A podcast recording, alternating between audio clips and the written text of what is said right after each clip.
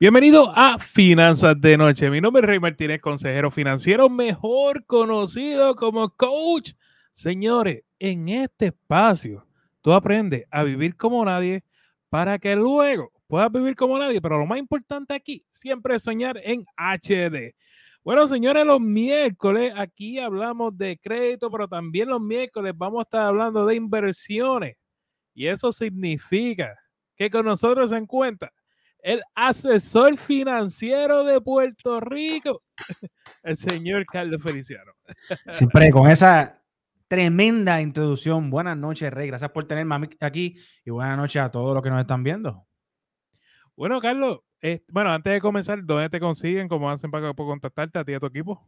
Gente, me pueden conseguir a través de las redes sociales como CAF Investments en Instagram, TikTok. Aquí en Facebook sería Carlos Andrés Feliciano. En todas las plataformas tengo la insignia azul, así que importante porque Rey y yo tenemos un montón de estafadores que se hacen pasar por nosotros. También pueden entrar a mi, a mi website www.cafinvestment.com y pueden sacar una cita directamente con nosotros. Por último, si no se acordaron nada de eso, escriben a Rey y les mi contacto. No, y en la descripción de este video, incluso los que están escuchando esto vía podcast, yo sé que muchos me han escrito que por la mañana se levantan a hacer ejercicio y no escuchan. Si tú vas a la descripción del, podcast o de YouTube o aquí en Facebook, la parte de la descripción está para que saque una reunión con, la, con el equipo de Carlos. Bueno, Carlos, hoy vamos a estar hablando bastante. Hoy el tema es largo y tendido. Vamos a estar hablando de retiro, bolsa valores, lo que dijo hoy la Reserva Federal. Uy. Así que hay mucho. Está caliente. Y gente, eh, si usted tiene preguntas acerca cuando vayamos preguntando, usted participe, que esto es más para ustedes. Ok, Carlos, comencemos por, por un tema que en Puerto Rico yo, yo necesito que se aclare. es acerca de las cuentas IRA. ¿Cuáles cuentas IRA son válidas y cuáles cuentas IRA no son válidas en Puerto Rico? Está en mute, Carlos.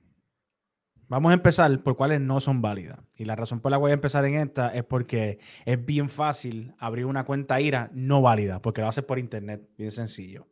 Toda cuenta IRA que tú abres en una casa de corretaje, sea Vanguard, Fidelity, E-Trade, Schwab, you name it, Robinhood, la que sea.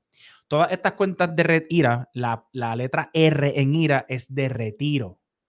Así retiro, pues quiere decir que tú estás siguiendo unas leyes y eh, unas estructuras específicas de retiro que aplican solamente en los Estados Unidos. En Puerto Rico no. Por lo tanto, aunque los sistemas te permitan abrir una cuenta IRA en estas plataformas, como tú vas a deducir impuestos, como tú vas a enseñar las informativas en Hacienda, te van a decir que no existe, que ellos no la pueden reconocer. Así que las IRAs de Estados Unidos no son válidas en la isla. Eso es importante. Ahora bien, ¿cuáles son válidas en Puerto Rico? Todas aquellas que estén cualificadas aquí. Y no hay muchas alternativas. Y dentro de las alternativas que hay, muchas de ellas, en mi opinión, no, no funcionan bien, no sirven, ¿verdad? Están las IRA de los bancos. Tú vas a un banco y abres una IRA. Básicamente, tú, tú le das dinero, ese dinero te va a pagar un interés bien bajito y el único beneficio que tiene es que tú puedes deducirlo en tu planilla. Están las iras de la aseguradora, que yo no recomiendo ninguna, ni voy a entrar en detalle, ninguna, cero, ninguna yo recomiendo. Y hay dos iras adicionales que se invierten en bolsa de valores, como si fuesen los Estados Unidos. Pero desde aquí, así que es lo mejor de los dos mundos. las dos son una de Oriental Bank, que se llama la DGI, y la otra se, eh, se llama X Square, como X al cuadrado, que son de Puerto Rico también, y ambas son fondos mutuos que se invierten en bolsa de de los Estados Unidos, pero cualifican en la isla. Eso quiere decir que tú puedes ir a aportar hasta 5 mil dólares todos los años para tu retiro y lo puedes deducir en tus planillas cuando te llegue, ¿verdad? Cuando llegue el tiempo. Carlos, pero yo creo, quiero entrar al tema de la ira de la aseguradora. ¿Te está malo? ¿Podemos hablar de esos momentos? Claro que sí. Y tenemos tiempo este, hoy. Sí, hoy sí. Y, y, la razón por la cual quiero hablar sobre esto es porque siento que mucho de nuestra población aquí en Puerto Rico tiende a comprar estas iras con la expectativa o creyendo que están invirtiendo en la bolsa de valores, ¿verdad? Y entonces se le presenta unas gráficas espectaculares para que supuestamente son para su retiro, pero hay unas sorpresas detrás, ¿verdad? Em, y lo malo es, Carlos, que normalmente quien te vende estas cuentas IRA es el amigo, el señor de la iglesia, la señora de la iglesia, quien tú confías como amigo, ¿verdad? Y son las personas que tú, pues, como confías y sientes que ellos cogieron la clase, pues entiende que está en buenas manos, pero ¿cuál es la realidad sobre esto? Mira, la realidad cuando tú estás abriendo una IRA, ¿verdad? El concepto de retiro, cuando tú estás abriendo una cuenta de retiro en inversión, vamos a, y voy a, voy a, ir, voy a ir más atrás todavía. Cuando tú tienes un 401k, por ejemplo, que es un plan de retiro corporativo, todos los meses a ti te sacan una cantidad de dinero y lo ponen en bolsa de valores a invertir para el futuro.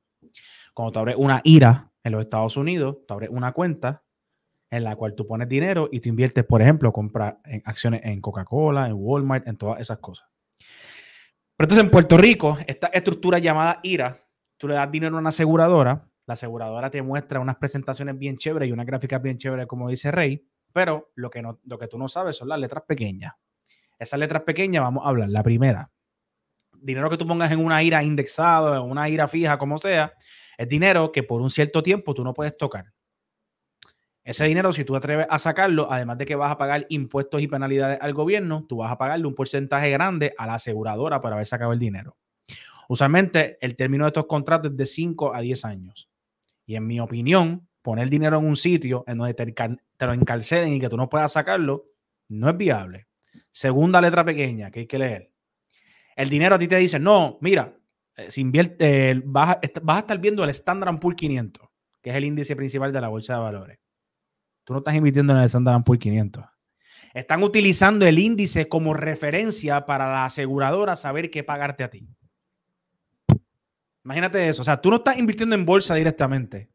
La aseguradora coge y utiliza ese índice como un, como un indicador para decirte a ti cuánto dinero tú hiciste.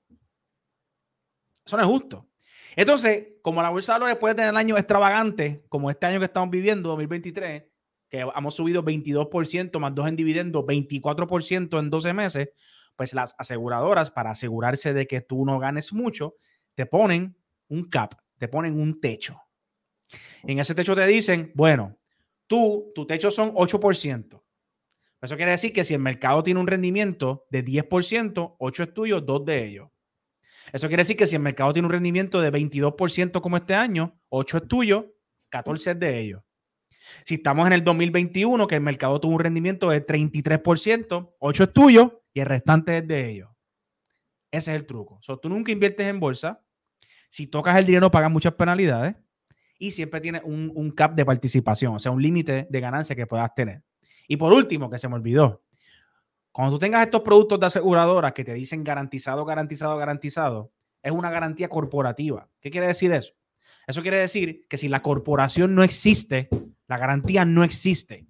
Y aunque en Puerto Rico, como esto se ha vuelto a un nivel rey increíble, o sea, para que tú tengas una idea, aquí se maneja, la, aquí la aseguradora más grande tiene en anualidades y indexada entre todos esos productos 3 mil millones de dólares. ¿Tú sabes que son 3 mil millones de dólares en una población de 3 millones de personas? Que, el promedio de salarial son 20 mil dólares en, el hogar.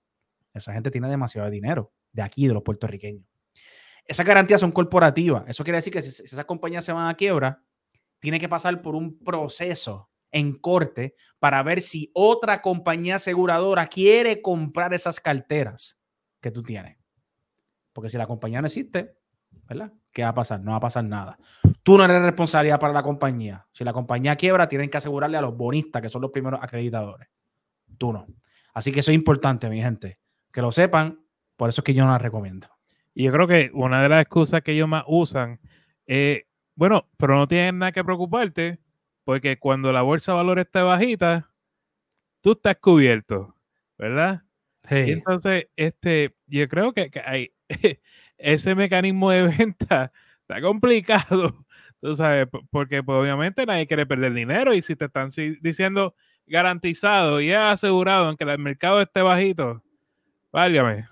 Sí, porque como oh, que quien regula a los aseguradores, la comisión es diferente a lo que nos regulan a nosotros los asesores y a los bancos.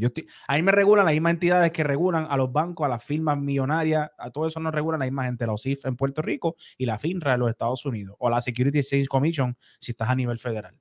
¿Verdad? ¿Quién, hace, quién, quién regula los seguros? El comisionado de seguros. Es otra, es otra cosa, es otro cuarto aparte completamente. Entonces, las regulaciones que no hay allá, aquí sí las hay. Por ejemplo, si yo me paro aquí en este, en este espacio o yo me paro en mis redes sociales y digo inviertan en Apple, que eso es ganancia asegurada, yo mañana puedo tener a, los IF en, mi oficina cerrándome las puertas y me embargan mi licencia. Porque yo no puedo usar la palabra garantizado, yo no puedo ni tan siquiera asumir lo que asegurado, yo no puedo hacer absolutamente nada. Siempre que un asesor te hable de bolsa de valores, tiene que acompañarlo con la palabra riesgo al lado. Sí, sí podemos decir riesgo bajito, riesgo mediano y riesgo alto. Pero cuando tienes un asegurador que te está diciendo garantizado, garantizado, garantizado, tú nunca pierdes, garantizado, tú nunca pierdes. Imagínate quién gana en esa guerra de ventas. La va a ganar el asegurador, no la va a ganar la firma de inversión. No, entonces lo, ponen en, una, en unos programas de televisor que lo ve, tiene un rating altísimo. Eh, eh, eh, y entonces, pues obviamente la persona que está conduciendo el programa, pues no tiene un conocimiento base y, lo da por bueno y obviamente lo apoyar, tú sabes, no, no por mala intención, sino pues es lo mejor que la persona sabe. y, y, pues nuestra gente, pues ahí cae, ¿me entiendes? Especialmente cuando tú escuchas la palabra garantizado. Es, como, es como dice Jennifer, que usan el miedo para vender y nosotros caemos. Eso es muy cierto. ¿Cuál es el, cuando tú dices, cuál es el target de, la, de, de estos programas? ¿Cuál es el target de la aseguradora? La gente común.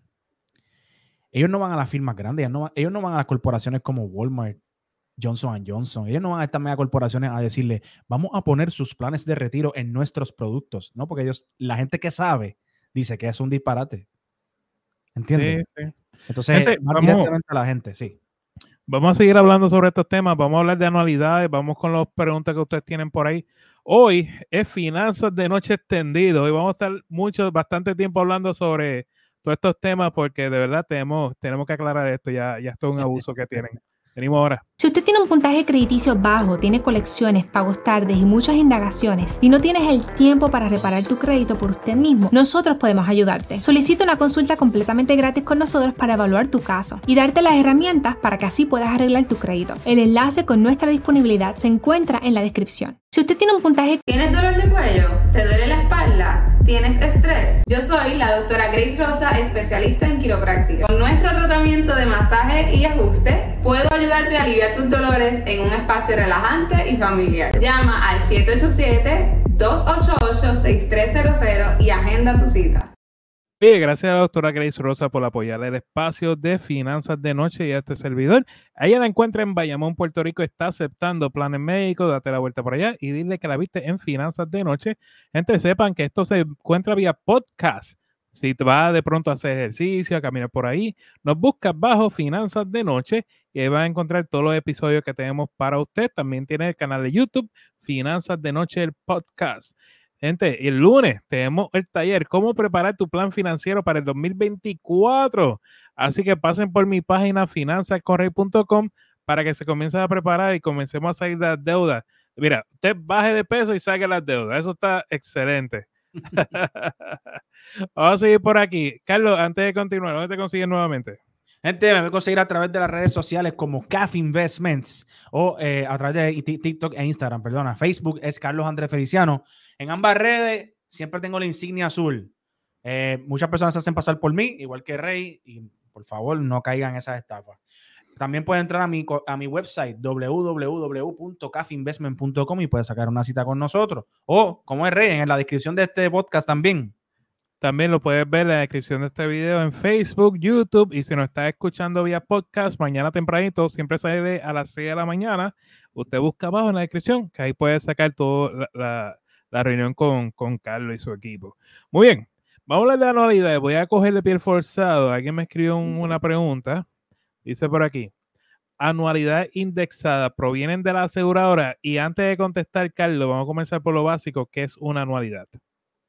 una anualidad, eh, ¿verdad? Básicamente tú le das un dinero, vamos a poner que tú eh, te retiraste de tu trabajo y tienes 200 mil dólares o cogiste una cantidad de dinero, whatever, y se lo da a una aseguradora y hay varios tipos de diferentes de anualidades, Esta una anualidad fija de por vida, que básicamente lo que hacen es que te dicen, pues nada, yo voy a coger estos 200 mil dólares y te voy a pagar eh, tanta cantidad al mes de por vida. Eso es una una anualidad eh, que no es de por vida, pero es fija, pues tú le te dicen, pues mira, eh, este dinero que tú me diste te va a estar pagando a ti 5% todos los años por los próximos 20 años, anualmente, ¿verdad? Así que eso es una anualidad. fija. Una anualidad indexada es una anualidad, o sea, es, es el mismo concepto de que te paga todos los meses, todos los años, pero con la diferencia de que es indexada, que sigue a un índice. Y a veces, y es lo que estábamos hablando ahorita, te dicen una anualidad indexada y lo que hace es que sigue el índice de, de, de Standard Poor's 500. Si el índice va bien, pues a ti te pagan un poquito más. Si el índice va mal, pues a ti te pagan menos. Y todo con lo que mencioné, letras pequeñas, congelación de capital y este, con, con tope en, en, las ganancias. Entonces, eh, entonces y la anualidad indexada proviene de la aseguradora, no viene de un asesor o una compañía. No, las anualidades son productos de seguro. Este, son productos de aseguradora que no todas son malas, ¿verdad? Yo, no, yo quiero aclarar eso. Yo no tengo un, un, odio increíble contra la aseguradora. A mí lo que me molesta es que, que la práctica de la aseguradora es coger gente sin ningún tipo de background ni experiencia y decirle, mira, saca este examen, apréndete este libreto y vete a venderle esto a todo el mundo porque va a hacer comisión. Los productos de anualidades, IRA indexada e IUL, pagan tanto en comisión, que ya estamos hablando de eso. Si tú, si tú vendes cuatro o cinco anualidades al mes, tú estás hecho. O sea que por eso es que pagan tanta comisión que es lo que más que se vende. Pero, mi gente, no por eso es lo mejor. Y a mí lo que me molesta es el hecho de que cogen a un, a un joven de 20 años y le venden una anualidad. O cogen a una persona de 60 años y le venden una anualidad. Y no es lo mismo. El mismo producto no funciona para todo el mundo. Y ese es el problema. Carlos, ¿me escucha? Yo te escucho, pero te ves trancado. Sí, sí. Voy a, me voy a salir. Sigue con los comentarios que yo regreso. ¿Está bien? Claro que sí. Bueno, sigo por aquí. Eh, Wilfredo dice buenas noches, bendiciones siempre de Aguadilla. Saludos, Wilfredo. Un placer tenerte aquí. Qué gusto. Gabriel, gracias por su información. Saludos desde Miami. Claro que sí. Saludos y pendiente que el año que viene yo creo, no sé, que vamos para Miami. Eh, Graciano, saludos. William Toro, el gran coach de finanzas, emprendimiento y de todo. Dice, muchas gracias a Rey Carlos por brindar esta información que nos ayuda a aclarar dudas y prevenir errores futuros en productos erróneos. Eso es así. Y recuerden, cada persona, cada perfil es independiente. Tu vecino, tu primo, tu barbero, tu beautician, le, le, conviene una cosa en específico. A ti te conviene otra cosa en específico. Por eso es que hay que evaluar todo de manera independiente y no decir, bueno, pues este producto es para todo el mundo. El Wilfredo dice, el 401k está en las dos formas, tradicional y Roth. Exactamente. Voy a explicar la diferencia. Cuando te dicen un plan de retiro, sea 401k o sea el que sea, 403b o una IRA, lo que sea, que dice tradicional, es el siguiente concepto. Cuando se llama tradicional, es que los taxes están diferidos. Eso quiere decir que yo aporto hoy dinero y ese dinero que aporto hoy, luego voy a mis impuestos y lo deduzco, ese dinero. Cuando yo me retire, todo lo que esté en el pote que yo he aportado más la ganancia de inversión paga impuestos. Eso es la tradicional. ¿A quién le conviene una tradicional? Bueno, pues si tú tienes problemas de impuestos, si tú al final del año pagas mucho en taxes, pues abrir una IRA o aportar a tu 401k es tremenda alternativa porque en vez de pagárselo al gobierno, te lo paga a ti mismo. Entonces, la otra que está en la Roth, que la Roth lo que hace es, es que el dinero, en vez de ser antes de impuestos, es después de impuestos. Eso quiere decir que el dinero que tú pones ahí, tú no lo puedes deducir en tus planillas, pero ese dinero más la acumulación de apreciación durante años, cuando te vayas a retirar, lo saca y no pagan ni un centavo de taxi. Y, lo, y, por último, importante, todo lo que sea Roth no es válido en Puerto Rico, solamente los 401k Roth que te ofrezca el patrono, porque eso sí es válido en la isla. Muy bien. Entonces, hoy, para lo que están preguntando, vamos, sí, sí, vamos a seguir hablando sobre el 401k y tenemos bastantes preguntas que han llegado sobre ese tema, pero yo quiero ir sobre unos temas primero, eh, y es este, la realidad sobre lo, lo, que conocemos, las cuentas de ahorro de alto rendimiento que cariñosamente le conocemos como High Yield Savings Account. Eh, vamos, vamos a hablar sobre eso un poco, Carlos. Sí. ¿Cuál es, ¿Cuál es tu opinión sobre, sobre estas cuentas? Pues mira, son, son muy buenas si tú no quieres pasar trabajo, ¿verdad? Si tú viste un banco que te ofreció un buen porcentaje y tú consideras que es bueno, pues está súper chévere. Es importante que sepas que to todas las cuentas de ahorro, el interés, el interés, es variable. Eso quiere decir que dependiendo cómo esté la, la tasa de interés en la economía, es que va a variar el interés de tu cuenta. Ahora mismo están bien altos los intereses, así que las cuentas de alto rendimiento pues están pagando un montón pero en un año o en dos años no, no es la misma suerte. Ok, ahora bien, y el otro día hice un video de esto. Está cool, si tú no quieres pasar trabajo, abre una cuenta de alto rendimiento. Pero yo te voy a explicar la verdad detrás de esto. Cuando tú vas a un banco, vamos a poner que este banco te está ofreciendo 4.3% de intereses. Y tú dices, mano, eso se escucha bien llamativo. Voy para allá. Abres la cuenta, ponle que pusiste, qué sé yo, 10 mil dólares en esa cuenta de ahorro. El banco coge ese misma, esa misma que tú pusiste, esos mismos 10 mil dólares que tú pusiste, va a un money market fund en la bolsa de valores, que es un fondo mutuo que invierte en instrumentos eh, eh, como bonos del Tesoro de Estados Unidos, que son asegurados, en verdad. No fluctúa para nada, se queda igual, idéntico. Coge tu dinero y lo lleva allá. Entonces, ahora mismo, el money market fund que más está pagando es de 5.3%. Pues el banco fue, cogió tu dinero, lo puso allá, te, te pagó a ti el 4.3% y ellos se quedaron con el por ciento de diferencia. Eso es lo que es una cuenta de ahorro a alto rendimiento. Si tú estás dispuesto a pasar cinco minutos más de trabajo, pues tú puedes abrir una cuenta en una casa de corretaje grande, como por ejemplo Charles Schwab, que siempre la recomiendo. Se me hace dificilísimo decirlo, pero siempre la recomiendo. Y, y, puedes abrir una cuenta de casa de corretaje ahí, puedes invertir en Money Market Funds directamente y ganarte todo el rendimiento completo para ti sin pagar ese peaje al banco. Yo cuando, yo, yo soy uno, yo digo, cuando tú estás trabajando con tu fondo de emergencia, eh, no como inversión, sino como una cuenta de ahorro para tener la emergencia, el High Yield Savings Account es una opción porque te rinde mejor que una cuenta banco regular. ¿verdad? Ahora, ya hablando como método de inversión, pensando en tu, en tu retiro del trabajo, pues obviamente, pues no. sabes, porque te puedes sacar mucho más. Este año estamos diciendo 22% de lo que está haciendo en promedio la bolsa de valores. Exacto. te dejaste ganar casi 17, 18% por, Sí. que el Money Market Fund, el, el, Money Market Fund buenísimo y eso, eso, eso, el dinero está ahí siempre, lo vas a ver y las ganancias, igual que una cuenta de ahorro idéntico. Lo único que pues el banco te lo hace más accesible porque el banco tiene el dinero ahí. Si tú tienes una emergencia de hoy para hoy, pues vas al banco y lo sacas. En un Money Market Fund, pues tendrías que vender esas acciones del fondo mutuo, esperar como dos días para que se te depositen en la cuenta. O sea que darle un poquito más. Entonces, cuando hablamos de certificado de depósito, que está bien pegado, especialmente en los bancos, en las cooperativas locales, sin mencionar nombres, eh, que están ofreciendo unos certificados de 5 o 6%, 20 meses, 30 meses, eh, que parece bien atractivo ante mucha gente. ¿Qué, cómo, ¿Qué tú opinas sobre esto? Son buenísimos. Pues mira, yo, yo, yo, no estoy en contra, ¿verdad? No es, no es como el producto de inversión, que de, de aseguro, perdón, que, que sé si tengo mis cosas. Este producto de los bancos no es tan mal. Lo que pasa es que es lo mismo que mencioné de las cuentas de ahorro. Tú vas a abrir un CD, ¿verdad? Y vamos a poner que este CD te está ofreciendo 5%, que ese es uno de los más famosos, uno de los bancos más grandes que la gente respeta mucho. Está pagando 5%.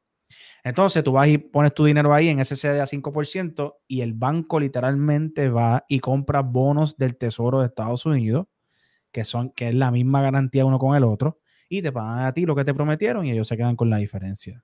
Así que es el mismo concepto. Cojo tu dinero, lo pongo en este instrumento y si tú no lo sacas en el tiempo de madurez, por ejemplo, si dijiste 20 meses, pues lo dejaste los 20 meses, pues vas a tener todo tu dinero de vuelta. ¿Qué pasa? Los bonos del Tesoro de Estados Unidos pagan cada seis meses, son semestrales. Por eso es que en un CD, si tú pones el dinero y sacas el dinero, tú perdiste todo tipo de ganancia. Porque el banco no ganó tampoco. Así que te quitan la ganancia a ti también. So, con los CD, mi opinión en cuanto, ¿verdad? Mi parte de finanzas personales, eh, no me gusta para efecto de tu fondo de emergencia porque el dinero deja de ser líquido. No, no, no, no. Cuando tú pones dinero dentro de un CD, te lo aguantan, ¿verdad? Te dicen, por 30 meses significa que por 30 meses tú no puedes tocar ese dinero y si lo sacas te ponen demasiadas muchas penalidades. Y cuando hablamos de tener un fondo de emergencia, tú necesitas ir, literal, ir tú con tarjeta ATM al cajero, saco el dinero y resuelvo, ¿verdad? Una High Yield Savings Account como fondo de emergencia resuelve mejor que un CD. Eh, aunque veas que el CD te está pagando más intereses. So, tengan es, a la hora de tomar decisiones, tengan esa información presente. Sí, no, el CD, el CD, eso es congelar tu dinero, o sea, para un, fondo, para, un, fondo de emergencia o tan siquiera para una cuenta de ahorro. Esa no es la, esa no es la ya si tú vas si tú tienes dinero para comprar un CD, es mejor, mejor, es mejor que te sientes con un asesor y compre, busques otra estrategia de ingreso fijo como un bono o algo así. Eso es lo mejor que puedes hacer. Oye, Carlos, estás preguntando cuándo es el próximo taller de cómo invertir tu dinero en 01. Mira, Wilmer, hiciste la pregunta correcta, Rey, que nos tiene que decir. No, mentira, eso viene, eso viene por ahí, eso viene por ahí ya mismo el año que viene. Lo llevo jorado, ¿eh? no, eso va, señores. Estamos. Eh, es que eh, creo que la semana que viene tenemos un anuncio bien chévere para ustedes y también ambos estamos envueltos en ese anuncio. Sí, señor. Bueno, voy a coger las preguntas. Digo, ya tú, ¿hay alguna pregunta nueva por aquí? Eh, al final. Ok, dice Charles Schwab, está hablando de thanks, ¿de what? El del antiguo Tinker Swim, TD Ameritrade, ese mismo. Eh, Schwab compró TD Ameritrade completo. Ok. Se hizo un mega monstruo ahora. Bueno, hoy hubo un gran anuncio. Por eso es que yo le pedí a Carlos eh, finanzas de noche extendido. So, la Reserva Federal habló. este, antes de decir que habló, obviamente para los que nunca han escuchado estos términos de que es la Reserva Federal, explícanos qué es la Reserva Federal, cuál es la importancia del anuncio y qué fue obviamente lo que dijo. Ok, pues vamos, voy a hablar de la Reserva Federal del Gobierno de los Estados Unidos, ¿verdad? Que es la que nosotros, la mayoría conocemos y estamos a la merced de ellos. Básicamente, ¿verdad? La Reserva Federal eh, es este departamento que no trabaja directamente con el presidente ni absolutamente nada, es totalmente autónomo. Y lo que hace es que es el responsable de las políticas monetarias. ¿Para qué esto? Para evitar o lograr que la economía crezca o se reduzca, evitar la, la, inflación o la bajada de la moneda, todas esas cosas que tengan que ver con moneda, economía, inflación, lo que te afecta directamente de tu bolsillo, todo eso son políticas monetarias y los responsables de eso se llama la Reserva Federal no trabajan directo con el gobierno, eso quiere decir que no, no se dejan llevar por el presidente de los Estados Unidos para tomar decisiones. Simplemente se dejan llevar por los reportes que salgan, el reporte que salga de desempleo, el reporte que salga de inflación, de todas esas cosas, pero pues la Reserva Federal toma una decisión ante eso. ¿Y quién, qué grupo compone la Reserva Federal, Carlos? Pues son varios, ¿verdad? Eh, son varios la Reserva Federal. El presidente, que es el más importante, porque nosotros en nuestra comunidad le decimos, le decimos Thanos, porque no hace nada más que hacer así. Y destruye la bolsa de valores o la sube. Él se llama Jerome Powell. Él fue elegido por el gobierno de, si no me equivoco, por el, en el cuatrenio de Donald Trump como el, el presidente de la Reserva Federal y todavía sigue. ¿verdad? Ha sido la persona que ha cogido el impacto más grande, yo creo que en, los últimos no sé cuántos siglos, que ha sido pues el COVID-19, que era algo que no se conocía, la pandemia, que se hace, se imprime dinero, no se imprime inflación, eh, se inyectan trillones de dólares a comprar bonos corporativos privados, que era algo que no se había visto esa magnitud nunca. O sea, muchas cosas. Jerome Powell es en la cabeza de esto. Pero él es un vocero, ¿verdad? Del, grupo que, él tiene, ¿verdad? Entonces, él en sí no es quien dice, dicta. No, no, no, no. En base a. No, no, la Reserva Federal es un grupo, ¿verdad? Él simplemente pues, es el que, él es el que, pues, el que coge todos los cantazos, el que da los anuncios grandes, porque es el presidente de la Reserva. Y en Arroz Habichuela, estos tipos de anuncios afectan al ciudadano común como nosotros, porque te puede afectar el interés de la casa, te puede afectar el interés de la tarjeta de crédito, te puede afectar cuando vas a comprar el auto, tu mundo acaba de cambiar. la, bolsa de valor, perdóname, la Reserva Federal es la causante de que, en que se vuelva, que se haga una recesión, que hayan despidos masivos. Todo eso, es la, todo eso es la Reserva Federal también. Igual que cuando en el 2020 eh, empezaron a imprimir dinero como loco y a ti te llegaron los 1.400 y después los 1.200 y todas esas cosas, todo eso fue Reserva Federal. Así que impacta directamente tu bolsillo. Muy bien, ahora sí, ya yo creo que quedó claro que es la, reserva. Vamos a hablar acerca de la, la, gran noticia que hubo, creo que a las una y media de la tarde de hoy. Sí, a, las dos horas este, de horario del este de Estados Unidos. Ok, pues la gente estaba esperando este reporte, ¿verdad? Hoy se, toma, se salía el reporte de, de la decisión de la Reserva Federal en cuestión de los intereses porque el día de ayer martes salió un reporte de inflación del mes de noviembre y eso era bien clave. Estos dos eh, hoy, esta semana ha sido súper clave para todo el año. ahí, vamos a empezar primero. El día de ayer la inflación salió que subió solamente 0.1%. Se esperaba que el resultado fuese 3% y terminó siendo 3.1%. Esto no alarma a nadie, ¿verdad? Porque no fue casi nada. Estamos en mes de, estamos en época navideña y todas esas cosas. Así que a base de ese reporte y muchas otras cosas más, la Reserva Federal hoy a las 2 de la tarde hora este iba a emitir un documento, ¿verdad? Que lo hacen todos los meses, que es con la decisión de los intereses. En, este, en esta decisión se habla de lo siguiente, o se suben los intereses, o se quedan igual, o bajan los intereses. El mercado en el mes de noviembre, la bolsa de valores en el mes de noviembre, pronosticaba de que ahora en este reporte no se iban a subir más los intereses y que para el año que viene se van a cortar los intereses, o sea, van a bajar. ¿Y por qué lo sé? Porque el mercado de la bolsa de valores subió 10% en el mes de noviembre. Y eso nada más te deja de decir muchas cosas, ¿verdad? Y es porque la bolsa de valores estaba apostando que esto, esto lo que pasó hoy sucedió. Así que nada, la Reserva Federal sacó el reporte y salió en las minutas que los intereses los dejaron exactamente igual. Los dejaron igual, eso es buenísimo para todo el mundo. ¿Por qué? Porque ahora las corporaciones pues, pueden tener un poquito más de tranquilidad para coger prestados. Tú, en, si vas a comprar una propiedad, un carro, lo que sea, pues sabes que los intereses van a estar iguales. Inclusive pueden hasta bajar más porque los intereses de la banca no son los mismos intereses de la Reserva Federal. ¿Está bien? Así que la banca puede jugar, como que tiene un, un bandwidth para jugar ahí de los intereses. Así que a veces si no están vendiendo mucho préstamos, pues bajan un poco para poder llamar la atención. Así que esto fue salido a las 2 de la tarde, la Reserva Federal tomó esa decisión. Luego, a las 2 y 30 de la tarde, habla Jerome Powell, que es el presidente ¿verdad? de la Reserva Federal, y nos indica lo siguiente. Jerome Powell dice que se ha dado cuenta que la Reserva Federal ha hecho un excelente trabajo, que la subida de intereses ha funcionado y que probablemente están en el pico del ciclo de la subida de intereses. En ningún momento Jerome Powell indica cuántas veces van a bajar los intereses el año que viene, ni absolutamente nada de eso, porque al momento de que él diga eso, se puede volver un caos y la gente puede ir a, salir a comprar casa y todo, porque saben que el año que viene pueden refinanciar. Así que en ningún momento él dijo esto, simplemente nos dejó saber de que se, de que se está llegando al pico del siglo, o sea que a lo más seguro lo más alto que puedan llegar los intereses, pero que como quiera van a ser sumamente estrictos este próximo año. Eso quiere decir que si hay un desliz de que la inflación empieza a subir otra vez por X y razón, van a volver a subir los intereses otra vez. Eso es bien importante. Así que eso fue lo que pasó el día de hoy. Esta noticia es mega impactante. ¿Por qué? Porque al decir que estamos en el pico del ciclo, pues podemos estar un poco más tranquilos. Los inversionistas, bolsa de valores, la bolsa de valores, ¿cómo reaccionó? Voló los bonos del, mercado secundario volaron, hasta el oro estuvo volando. Así que todo esto es bien, chévere para todas, esas personas que tienen cuentas de retiro y que invierten, pues saben que para el 2024 se espera algo mejor. Ahora bien, nadie dijo que los intereses se van a bajar, nadie lo puso en piedra. Así que mucho ojo con eso, mi gente, porque es que estas últimas dos semanas he visto un montón de revistas y medios de los Estados Unidos poniendo titulares de que, el, de que los intereses van a bajar seis veces el año que viene. Entonces, cuando tú lees el titular abajo, la, noticia como tal, dice, esto lo dice tal periodista. Entonces, como que, ah, espérate, espérate, esta es la opinión de un periodista. Pero te lo ponen en el titular como si hubiese que la Reserva Federal lo hubiese dicho. Así que tengan mucho cuidado con eso, porque no es así.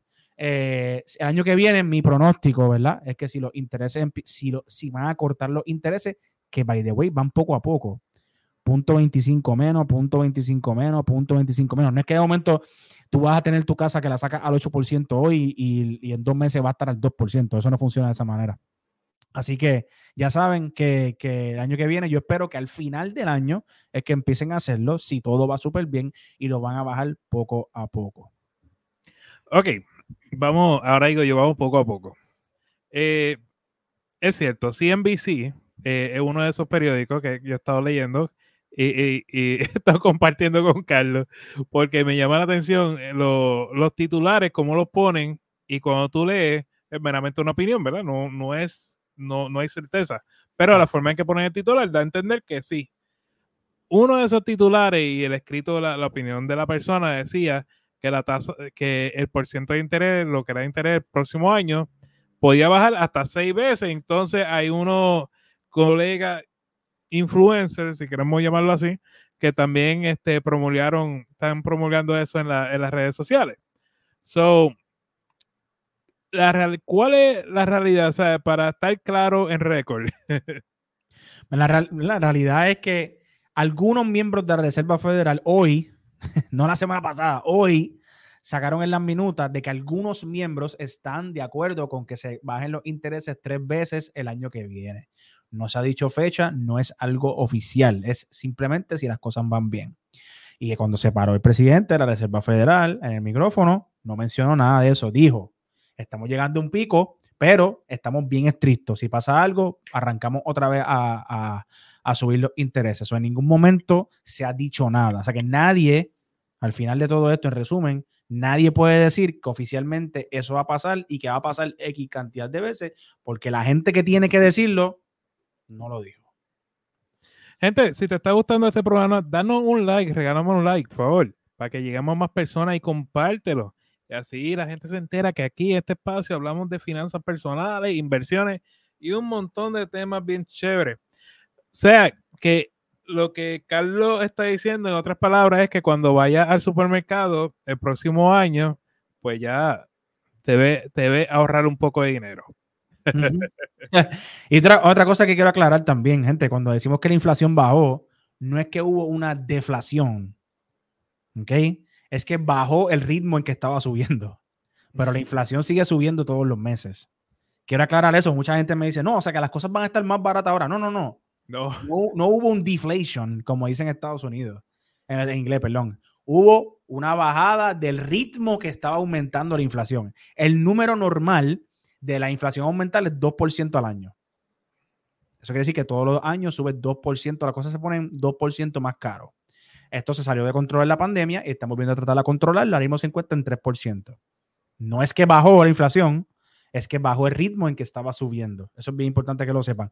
Porque si, baja la, o si, si bajan los precios de las cosas, eso es, una, eso es un colapso económico que tú no tienes idea. Y esto pasó en Japón hace unas décadas atrás que los japoneses son bien estrictos con sus finanzas y hubo un deflation, o sea, bajaron, no, no había, no había eh, ventas de nada, o sea, nadie estaba gastando dinero, todo el mundo, todos los dinero estaban en el banco y eso colapsó la economía bien brutal, así que eso no, eso no puede pasar. So, cuando dicen que baja la inflación, es que baja el ritmo en que está aumentando la inflación. Muy bien. O sea que el carrito de compra, ahora de, de una cuarta parte, puede echarle un poquito más. bueno, eh, Carlos, a mí me llegaron varias preguntas que quiero compartir contigo y con el público. Y vamos poco a poco sobre esto. Dice, yo tengo una anualidad al 5.25% y una cuenta de cheque online, una high yield, a 4% y una de un banco local para, el, para lo básico de este momento. Eh, so volvemos, anualidades. ¿Cómo salimos de la anualidad? Tengo una anualidad, quiero salir de ella. ¿Cómo, cómo lo hago? Primero es, ¿verdad? Yo, yo siéntete con un asesor, eh, no con un vendedor de seguros, no con un vendedor de productos de fondos mutuos, un asesor, ¿verdad? Que se siente contigo y lea el contrato de la anualidad. Porque si tú tienes, si tú que me estás hablando, que estás escribiendo, ¿verdad? Tienes 70 años y ya te retiraste, pues puede ser que la anualidad sea conveniente para ti. Pero usualmente este no es el caso. Así que eh, hay que sentarte a verlo. ¿Cómo sales de una anualidad? Chequear las letras pequeñas, los términos de penalidades, ¿verdad? Que ellos le llaman el surrender charge. ¿Cuánto vas a pagar en penalidad? Si tú llevas más de 10 años con esa anualidad, es bien probable que no pagues nada de penalidad. Entonces, salir de esa anualidad es bien sencillo. Es tan fácil como llamar a tu agente de seguro o directamente a la compañía grande de seguro y pedir que te hagan un desembolso. Si el dinero está en retiro, o sea, es un plan cualificado como tal de retiro, para no pagar impuestos y penalidades, tienes que solicitar un rollover y lo puedes pasar a una IRA cualificada en Puerto Rico. Si no es de retiro y es simplemente dinero que tú pusiste y ya, pues lo único que tienes que hacer es pedir una distribución y, si no hay penalidades, te van a hacer un cheque y te lo van a entregar. Dice Miriam que hagamos el taller el próximo en el área norte. Preguntan, ¿qué es la bolsa de valores y cómo funciona? Bueno, pues ya, me llevaron bien atrás ahí al principio. La, bolsa de valores es un mercado, un mercado, como si fuese un mercado de frutas. Es un mercado donde todas las compañías ponen sus acciones. ¿Y qué son las acciones? Son cantitos pequeños que cada compañía se divide. Son activos, ¿verdad? Cada persona que tiene una acción es dueño de la compañía. O la empresa se divide en muchos cantitos pequeños. Esos cantitos pequeños se llaman acciones y se mueven, se compran y se venden en la bolsa de valores. En la bolsa de valores hay trillones de dólares, escúchame, trillones de dólares, o sea que hay dinero como loco moviéndose todo el tiempo eh, y funciona de esa forma. Tú puedes ir a la bolsa de valores, comprar acciones o puedes vender acciones también, además de un montón de instrumentos. Muy bien. ¿Cómo saber cuánto invertir hacia el retiro? Pues mira, ahí es muy buena pregunta, ¿verdad? Todo, todo va a variar. Cada, cada persona va a ser individual. ¿Por qué? Porque yo no sé qué edad tienes, no sé cuánto cobras, no sé cuál es tu tolerancia de riesgo, pero tú siéntate en tu casa, ¿verdad? Y hay unas calculadoras de interés compuesto que son bien buenas. Puedes ir, eh, hay una que se llama en investor.gov, si no me equivoco, investor.gov, o escribe en Google, calculadora de interés compuesto, y hay una que es del gobierno federal. Puedes entrar y puedes poner cuánto dinero tienes hoy en tu cuenta de retiro. Si no tienes nada, le pones cero. Y cuánto, cuánto vas a aportar mensualmente y por la cantidad de años. Tú puedes hacer eso y le das y vas calculando y dices, espérate, si aportó 200 dólares mensuales, llego hasta tanto. Si aportó 400 dólares mensuales, llego hasta tanto. En resumen, no te puedo decir un número en particular porque no conozco tu caso, pero lo que sí te puedo decir es que hay que ser bien estricto y disciplinado con la aportación del retiro. Muchas personas dicen, no, yo aporto 100 pesos mensuales y ya. No, no, no. Hay que hacer, esta, tiene que ser tu prioridad porque si, mientras menos tú aportes, menos dinero te va a retirar. Así que es una combinación, ¿verdad? Entre tiempo y capital que puedas aportar ahí. Dice por aquí, eh, Rey, yo soy mecánico, o sea que trabajo por mi cuenta. ¿Qué opciones tengo para el retiro? Tremenda pregunta. Pues mira, tú, si tú trabajas por cuenta propia, tienes dos opciones. Si tú vas a aportar a tu retiro menos de 5 mil dólares mensuales, tú puedes abrir una IRA eh, 5 mil dólares al año, 500 dólares mensuales. 5 mil dólares al año, tú puedes abrir una IRA cualificada en Puerto Rico. Yo recomiendo la de X Square, también se me hace difícil decir el nombre, X al cuadrado, porque se invierte en bolsa de valores y puedes aportar hasta 5 mil dólares ahí, se deducen en tus impuestos y estás aportando a tu retiro. Si tú vas a aportar más dinero que ese porque estás pagando muchos impuestos al final del año, la mejor alternativa en Puerto Rico se llama un plan KIOS. Un plan KIOS es una estructura de retiro, como si fuese bien parecida a un 401k, lo único que es para personas que trabajan por cuenta propia, y te permite aportar hasta 61 mil dólares al año y deducirlos completamente en tu, en tu planilla. El plan KIOS, lo bueno que tiene es que es un fideicomiso, o sea, es un, es un caparazón que te protege de ante todo y se invierte en bolsa de valores como cualquier plan de retiro en Estados Unidos. O sea, que puedes comprar acciones de Coca-Cola, Walmart, todas esas cosas con tu plan KIOS. Y lo mejor de todo, pues que te puedes aportar hasta 61 mil dólares y deducirlos completos. Esas son tus dos alternativas. Rey, tengo 45 años, nunca este tema me ha preocupado. Estaré tarde para invertir dinero hacia mi retiro. No estás tarde, pero estás ahí va a meterle mano y, hacer un buen plan, ¿verdad? Y empezar a aportar. ¿Por qué? Porque si dejas que pase el tiempo, nadie está tarde nunca. Lo que pasa es que mientras más tiempo pase y menos tiempo tengas entre tu edad actual y tu retiro, pues más tienes que aportar. Tienes que hacer sacrificios mucho más grandes a que si hubiese empezado a temprana edad. 45 años, todavía es muy buena edad. Todavía te quedan 15, 20 años de trabajo. O sea que tienes un montón para aportar en esa cuenta. Es cuestión, ¿verdad? Que te sientes con un asesor y creas un plan de retiro y que puedes empezar a aportar hacia ahí. Pero no estás tarde. Dice por aquí, ok, en el retiro, ¿cómo es el proceso para sacar el dinero de la cuenta? En el retiro, ¿cuál es el proceso para sacar el dinero de la cuenta? Me imagino que es como, eh, vamos a suponer, llegué a mi etapa de retiro, ¿cómo saco mensualmente para, o sea, como si fuera el cheque del trabajo? Ya. Ok, hay, hay, hay varias alternativas, ¿verdad? Este, dependiendo del caso, hay, te puede convenir una, te puede convenir una más que otra. So, lo primero es que el retiro tú no puedes verlo como capital para distribución. Eso quiere decir que, y mucha gente, yo creo que todo el mundo comete ese error, y es que, por ejemplo, te retiras con 500 mil dólares y empiezan a sacar dinero de los 500 mil dólares. Eso es un error, porque tú no sabes cuántos años tú vas a vivir. Y, eso y si tú te retiras a los 59 años y duras hasta los 100 años, duraste la, mitad de tu vida, tuviste en un retiro. Y si no, y si no hiciste la, la estructura financiera correcta, pues no vas a tener dinero para nada. Ok, solo lo primero es que tú vas a coger ese capital y vas a pensar en él que ese capital se va a preservar. Va a utilizarlo como instrumento de inversión. ¿Qué quiere decir eso? Que lo que va a hacer es que te vas a sentar con un asesor y vas a ver en qué, en qué producto, ¿verdad? Te genera intereses o dividendos que tú puedas vivir con esa cantidad. Esa es la idea de un plan de retiro. Tú solamente vas a tocar el ingreso que devengue ese dinero que está allá. ¿Por qué te lo digo? Porque si tú sacas los, por ejemplo, los 500 mil dólares completos, tú vas a pagar 33% de taxes al gobierno. Ahora, si tú dejas ese dinero ahí tranquilito y lo pasas a un plan de retiro individual y de ese dinerito tú haces 4 o 5% al año, estamos hablando de 20, 25, 30, 35, hasta 40 mil dólares al año. Ese es el dinero que tú vas a ponerte en tu bolsillo. Y tu, y tu dinero principal de tu retiro no se va a tocar. Así que esa es la forma correcta de tú retirarte, ¿verdad? Y empezar a sacar dinero de ahí. Vivir de los intereses. Vivir de los intereses, ese es el resumen. Ok, eh, yo sé quién hizo esta pregunta. este, dice, eh, la persona tiene un plan 106. Eh, básicamente, al ver mi plan 106, ¿qué se supone que yo mire? o sea, cuando ve el plan, tú entras a la computadora o mira tu celular, el plan 106, ajá. Claro, sí, sí. vas a mirar dos cosas. Lo primero que vas a mirar es cuánto tú estás aportando el plan 106. Eh, hay personas que aportan un 8, un 10% de su salario, hay personas que aportan un 1, un 2% de su salario. eso es lo primero, hay que estar consciente cuánto estás aportando, porque dependiendo de cuánto aporte, es que te vas a retirar. Así que ese número es súper importante. La otra parte, tienes que ir a la parte que se llama inversiones o cambiar inversiones y vas a ver cómo están distribuidas tus inversiones dentro del plan 106. El plan 106 tiene 19 fondos diferentes de inversión que tú puedes elegir por ley, el que tú quieras o los que tú quieras. Si tú no haces ningún cambio, automáticamente tú vas a estar en el fondo que se llama Puerto Rico Preservation Capital Fund. Este fondo genera un por ciento al año. Es una falta de respeto para tu dinero. Así que cuando entres a tu plataforma del Plan 106, vas a mirar la contribución, cuánto estás aportando y lo otro es cómo están distribuidas tus inversiones.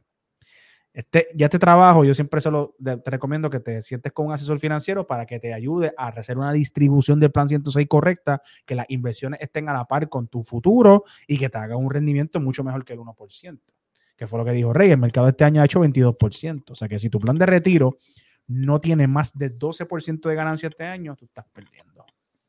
Gente, y lo que tengan eh, plan 106, vayan a mi canal de YouTube, Finanzas con Rey. Escúcheme bien Carlos y yo hicimos un video, estuvimos buen rato hablando sobre Plan 106. Ese video causó tanta, causó tanta eh, preguntas, ¿verdad? Porque el conocimiento trae más preguntas y es parte del proceso de aprendizaje. Que el, eh, las personas que manejan esa cuenta tuvieron que crear un taller gratis para los, para, los empleados de gobierno. Así que me alegro, lo cual me alegro porque es importante que se eduque. No es que se suelte ahí brega con eso.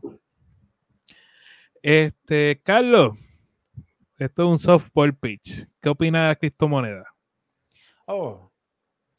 Yo no, yo no apoyo la criptomoneda, mano. Gente, es que la criptomoneda no se puede ni tan siquiera llamar inversión, porque cuando tú haces una inversión, tú tienes un valor intrínseco en lo que tú estás invirtiendo. Por ejemplo, si un primo tuyo tiene una barra y te dice, invierte en mi barra, lo primero que tú vas a preguntar es, pero ¿y cuánto dinero tú generas en tu barra al mes? Una pregunta tan sencilla, ¿verdad? Tú quieres saber cuál es el valor intrínseco de, la barra. Si tú vas a invertir en Apple, pues tú vas a buscar los números y te vas a decir, entre Apple tiene 100 mil empleados y, y, todo, y cada tres meses vende 100 billones de dólares. Vale la pena invertir en esta compañía. Cuando son criptomonedas, todo es especulación. La única razón por la cual la criptomoneda sube de valor es porque la persona que te la compró a ti piensa que vale más cara. no hay nada intrínseco, no hay nada interno en la criptomoneda. es todo especulación. No hay regulaciones. Ya ustedes han visto la cantidad de fraudes que han salido en las criptomonedas. Para mí, llamarlas inversión no es correcto. Si tú no me quieres hacer caso y tienes un chenchito ahí que quiere tirarle, pues está bien, whatever. Pero llamarlo inversión o mucho menos para tu retiro, para cosas serias, no debes considerarlo para nada. De hecho, ningún asesor financiero con licencia te va a hablar de criptomonedas porque la ley ni tan siquiera lo reconoce como un security. La ley ni lo, lo conoce como un activo. So, yo quiero hablar sobre esto y, la razón es la siguiente. Hay muchos estafadores que están usando tanto la página de Carlos como la mía. Y, con la mía están haciendo fiestas. Eh, se hacen pasar por mí y le están diciendo a ustedes que yo me envían el dinero a mí y yo solo invierto en criptomonedas. Este servidor no invierte en criptomonedas cero, 0.000. Este, y no, y no educo en cuanto a cómo invertir en criptomonedas porque yo no lo hago. Si yo no lo hago, ¿cómo te puedo educar a ti? Tú sabes. No, so, si tú ves que alguien se te acerca y te dice de, estos temas de criptomonedas, sabes que es una estafa, no le des tu dinero. Eh, hace dos días una señora cayó, le dio 500 dólares al estafador gracias a Dios se comunicó conmigo y pude aclararle que, era una estafa y se comunicó con PayPal y recuperó su dinero.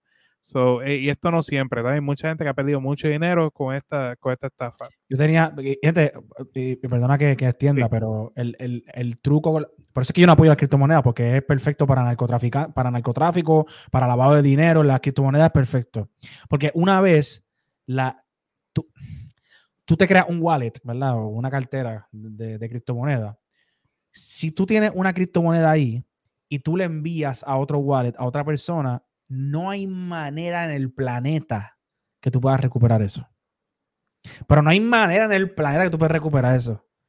No es como la tarjeta de crédito que te la roban y tú llamas y, te devuelven los chavos y la tarjeta de crédito hace un chargeback a la compañía que le cobró. No. Aquí no hay manera. Solo el truco es de estafa, es que te dicen, primero se hacen pasar por alguien que genere confianza. Entonces, te dicen, mira, lo que tú quieres invertir, sí, yo quiero invertir, 20 cuentos te dicen, no, que vas a generar tanto, vas a ser rico mañana. Ok, pues tú coges, te dicen, compra este Bitcoin o compra, qué sé yo, mil dólares en Bitcoin y una vez lo compres, me lo vas a enviar a esta dirección y yo lo voy a invertir. Ese es el problema. Tan pronto tú lo envías, se desaparecen. Adiós, goodbye. A mí, Rey le cayeron hace dos días, lo mismo conmigo, caído montón de gente. La más grande fue una señora que emigró de Venezuela a Estados Unidos y tenían todos sus ahorros 9 mil dólares y se los dio completito a un estafador haciéndose pasar por mí. 9 mil dólares. Así que hay que tener mucho cuidado. Muy bien. Dice Julio, tengo cuentas con TD, Fidelity en Webull. ¿Debo consolidar o sigo con las tres cuentas? Julio, si en las tres estás haciendo lo mismo, pues sí, las debes consolidar, porque en verdad que estén separadas no, hace ninguna diferencia a que estén juntas. Si estás haciendo lo mismo con ellas, si tienes mucho dinero en ellas, lo que sea, las puedes consolidar en la más que te guste. En este caso, TD ya no existe, así que sería Charles Schwab. Yo las pondría todas en Charles Schwab y ya. Ok. Pues fíjate, la próxima pregunta es Lizzie preguntando acerca de Charles Schwab. Ok, so, eh, ¿como que qué? Schwab. Sí. Ok. Eh, hola, Elizabeth y Jonathan. Eh, Charles Schwab es una, es una casa de corretaje, eh, también es un banco, es un mega monstruo. Manejan 8 trillones de dólares. Es la segunda casa de corretaje más grande del planeta. Y básicamente tú abres una cuenta en Schwab y tú puedes invertir en bolsa de valores. También lo utilizan mucho para los planes de retiro, cuentas individuales, eh, cuentas custodiadas con hijos. Bueno, Schwab es enorme. Lo bonito de Schwab es que tiene presencia en toda, ya tiene cuenta con ella, tiene presencia en el mundo, tiene presencia en todos los Estados Unidos y son la única casa de corretaje que tiene presencia en la isla. Muy bien. Ah, me quedan un par de preguntitas por aquí. Esta es buena. Hay muchas personas que se hacen pasar o dicen que son asesores financieros. Ejemplo, yo digo que soy consejero financiero, yo no soy asesor financiero. Pero hay amigos que, ejemplo, la aseguradora le dan el título de asesor financiero. Realmente, ¿cómo una persona puede llamarse asesor financiero? ¿Qué tiene que hacer para convertirse en asesor financiero? Y una persona que, ¿verdad? Venga donde mí, me diga, es asesor financiero, ¿cómo yo puedo verificar que esa persona es un asesor financiero de verdad? Pues mira, para ser asesor financiero, tú tienes que tener licencias, ¿verdad? Y una de las licencias principales es tener la serie 65 o la serie 66 combinada con la 7 o la 7 combinada con la 63. Lo único, tienes que tener licencias federales, tú tienes que tenerlo para poder llamarte asesor financiero. Lamentablemente, como es un término, especialmente en Puerto Rico, no regulado, cualquier persona va y se lo pone de título y te dice, no, yo soy asesor financiero. Pero en realidad no lo son. Es como es como yo ponerme que soy doctor en mi título. Pues eso, yo no soy doctor, pero el papel aguanta todo lo que yo le ponga. Yo puedo escribir en Instagram lo que sea, yo puedo poner Carlos Feliciano MD y mentirte con eso. Así que importante, gente, asesor financiero tiene que tener ciertas licencias. Otra cosa, ningún asesor financiero es independiente todo asesor financiero o asesor en inversiones, que es, ese sí es regulado, asesor en inversiones, investment advisor, ese término es regulado y nadie puede tenerlo que no haya cogido la serie 65 y esté trabajando para una firma validada y, eh, en, Estados Unidos o Puerto Rico. Eso sí es importante. Ningún asesor puede operar de manera independiente, al menos que trabaje para una firma, que la licencia se activa o que haga como yo, que no le gusta tener jefe y, hizo su propia firma. Es la única manera. Así que eso es importante.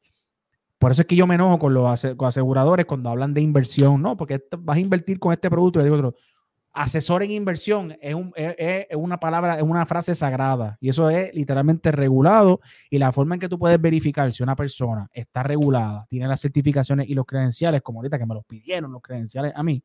Esta es una de las páginas del gobierno federal, se llama brokercheck.finra.org en esta página que está aquí, ahí dice individual y firm. Tú puedes poner el nombre de la persona que te está contactando o en firm puedes poner el nombre de la firma para quien te dice que trabaja. Ahí sale toda la información. Eso es mega ultra público. Sale hasta dónde vive la persona y todo, los credenciales, la experiencia, todo el dinero que maneja y todo. Si eso no está, si eso no está, esa persona no es asesor financiero. Ahora mismo, mira, ahí puse mi nombre, Carlos Feliciano, y te sale mi número de FINRA, 735-58, 735-8921, y dice IA, en inglés, Investment Advisor. ¿Está bien? Así que si no te sale ahí el nombre, no es asesor financiero y lo puedes buscar en esa forma, igual que la firma. Y espérate, Rey, antes de para la próxima pregunta, porque esto me hace sentir orgulloso. Miren ahí que dice CAF Investment LLC, número de FINRA, Investment Advisor. Eso es importante.